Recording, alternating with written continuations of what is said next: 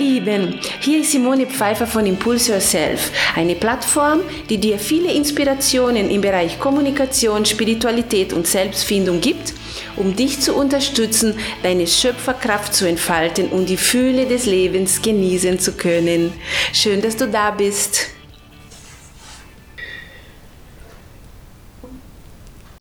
Hallo ihr Lieben.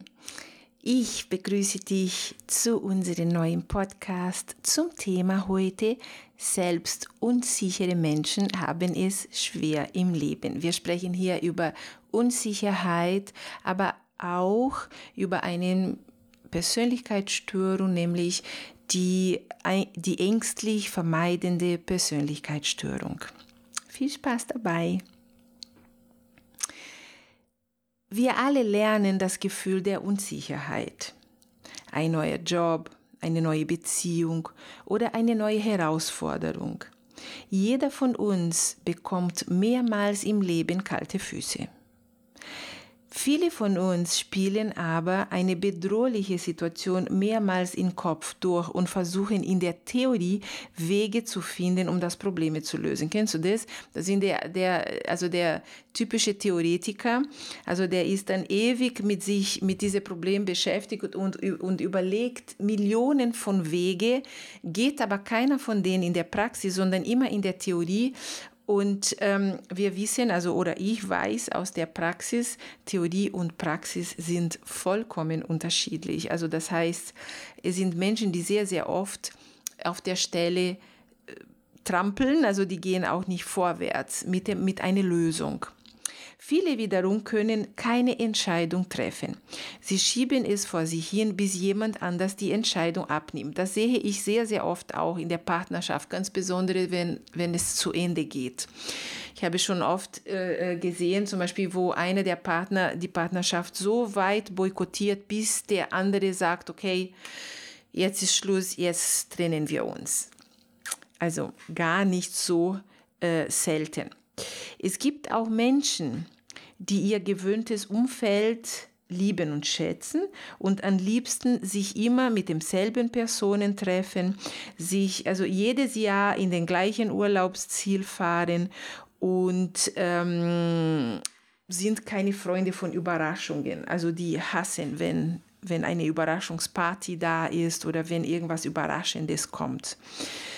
Solche Verhalten, obwohl diese manchmal auch sehr umständlich sind, die sind normal und die Personen fühlen, fühlen sich total wohl. Also es gibt da überhaupt keine, keine, keine, keine Trauer oder keine, ähm, keine Ängste oder, oder, oder keine Sorgen. Ja, also die Personen fühlen sich total zufrieden.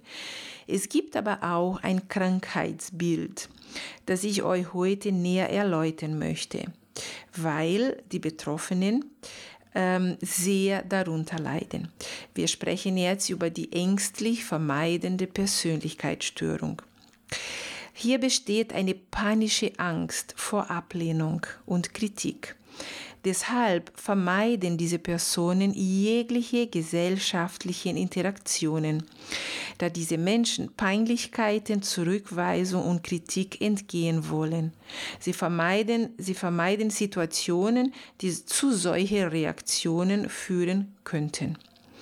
Die Angst ist so groß, dass die Betroffenen sich gar nicht trauen, berufliche Veränderungen anzunehmen. Also wenn die zum Beispiel eine Beförderung bekommen oder wenn sie große Projekte übernehmen. Also sie lehnen es immer ab, weil sie total überempfindlich auf Kritik reagieren. Die sind sehr, sehr sensibel. Im privaten, intimen Bereich können sie sich auch nicht fallen lassen, weil sie Angst haben, ausgelacht zu werden oder dass ihr Geheimnis in den Freundeskreis verbreitet wird. Also das heißt, auch ähm, diese Person hat Probleme über seine seine Geschichte, seine, seine, seine Probleme, seine Schwächen seine, oder seine aktuelle Situation zu sprechen. Sie hat Angst, dass es äh, rumkommentiert wird. Sie hat Angst, dass sie ausgelacht wird. Sie hat Angst, dass sie kritisiert wird. Ähm, Der Freundeskreis übrigens ist sehr klein und sehr vertraut. Trotzdem ist die Angst vor einer seelischen Entblößung enorm groß. Der Betroffene sieht sich durch die Augen anderer. Selbst eine neutrale Verhaltensweise wird als Kritik oder Ablehnung interpretiert, wodurch sich der Betroffene verletzt fühlt. Also wie ich schon gesagt habe, es sind Menschen, die extrem sensibel sind. Und manchmal macht man so eine kleine Witz oder, oder man lacht in ein in Anführungszeichen falschen Moment und gleich kränken wir diese Person.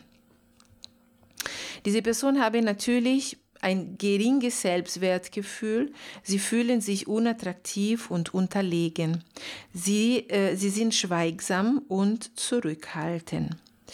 Einige Forschungen belegen, dass diese Art der Persönlichkeitsstörung ein Mix aus genetischen, psychischen und umweltbedingten Faktoren sind. Ich erleuchte jetzt in dem Podcast einfach nur den familiären Hintergrund weil das ist der Hintergrund, wo ich, womit ich mit meinen Klienten auch dann arbeite. Zum Beispiel kritische und abwertende Eltern, die ihr Kind ausgelacht oder bloßgestellt haben, emotionale Kühle und keinerlei Wertschätzung und Anerkennung begünstigen diese Art der Persönlichkeitsstörung. Das, das Kind hat nie das Gefühl bekommen, gut genug zu sein. Es wurde nie motiviert, eigenständig zu denken und zu handeln und wurde nie ernst genommen. Wenn es ihre Gefühle und Bedürfnisse mitgeteilt haben. Also das ist auch ganz, ganz wichtig. Also das ist, ich sehe oft in der Praxis, wo ähm, immer so Sätze kamen wie, solange du hier in mein Haus lebst, hast du zu tun, was ich sage. Also das heißt, diese Person hat nie ge gelernt oder, oder ja, sie hat nie gelernt zu sagen, was sie braucht, beziehungsweise das, was sie braucht, wurde nie berücksichtigt. Und noch schlimmer, das, was sie braucht, wurde sogar ausgelacht. Ja, es wurde ausgelacht, sie wurde bloßgestellt vor anderen Menschen. Äh, die Leute haben sie ausgelacht und kritisiert und alles Mögliche. Also das heißt, das Kind hat eine große Traumata ähm, dadurch äh, erlebt. Das Kind hat nie gelernt, selbstständig zu denken und konnte somit seine Autonomie auch nie entfalten.